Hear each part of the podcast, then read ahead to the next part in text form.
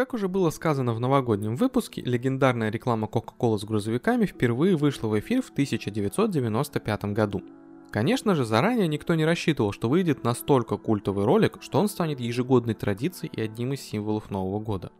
Но, как ни крути, у компании были и деньги, и большое желание сделать действительно крутую рекламу. Поэтому Coca-Cola обратилась к одному из лучших рекламных агентств США под названием Donner Company. Оно настолько известно, что при попытке загуглить название я нашел кучу ссылок на кафе и рестораны, которые делают шаурму и прочие кебабы, но не увидел выдачи ни одного рекламного агентства. Ну ладно, не будем обижать мастеров своего дела, все-таки реклама у них получилась шикарная.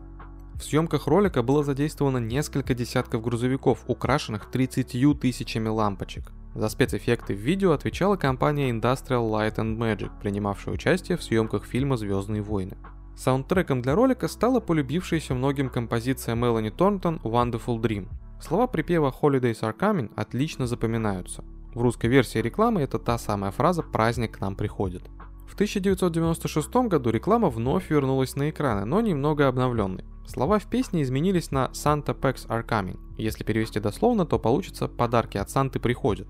Версии ролика для России оставили прежний вариант, так что для нас ничего не менялось. Реклама была принята людьми по всему миру просто отлично. Буквально с первых кадров и звуков ролик с грузовиками создавал праздничную атмосферу и вызывал положительные эмоции. После такого успеха этот рекламный ролик стал визитной карточкой компании – Каждый год Coca-Cola снимала новую рекламу с той же самой концепцией. При этом ролики не были бессмысленными. Чем дальше, тем больше сюжета и истории появлялось в рекламе. Например, в 1999 году ролик снимали в Ванкувере. В съемках участвовало всего три грузовика, которые с помощью компьютерной графики превратили в бесконечный караван. Грузовики выезжали прямо из камина домика, в котором живет дедушка со своим внуком.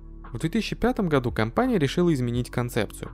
Непонятно, то ли подумали, что старый формат уже приелся, то ли решили, что смогут сделать что-то еще более крутое и культовое. Новая рекламная кампания называлась The Greatest Gift, величайший подарок, если по-русски. Народ новую концепцию не оценил. В редакцию поступило множество писем с просьбой вернуть прежний ролик «Праздник к нам приходит», который дарил новогоднее настроение. К счастью, маркетологи Coca-Cola прислушались и вернули полюбившиеся грузовики. Со временем новогодняя кампания Coca-Cola становилась все более и более масштабной. В разных странах в рекламу приглашали участвовать местных знаменитостей. Иногда совмещали рекламную кампанию на телевидении с офлайн-ивентами. К примеру, в 2015 году юбилейная новогодняя акция прошла с особым размахом.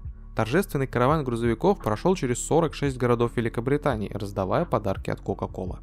Можно по-разному относиться к Coca-Cola, но одно стоит сказать наверняка.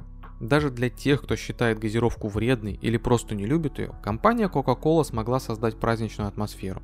И не просто создать, а стать одним из самых узнаваемых и популярных новогодних символов. С наступившим вас Новым Годом! Надеемся, что было интересно.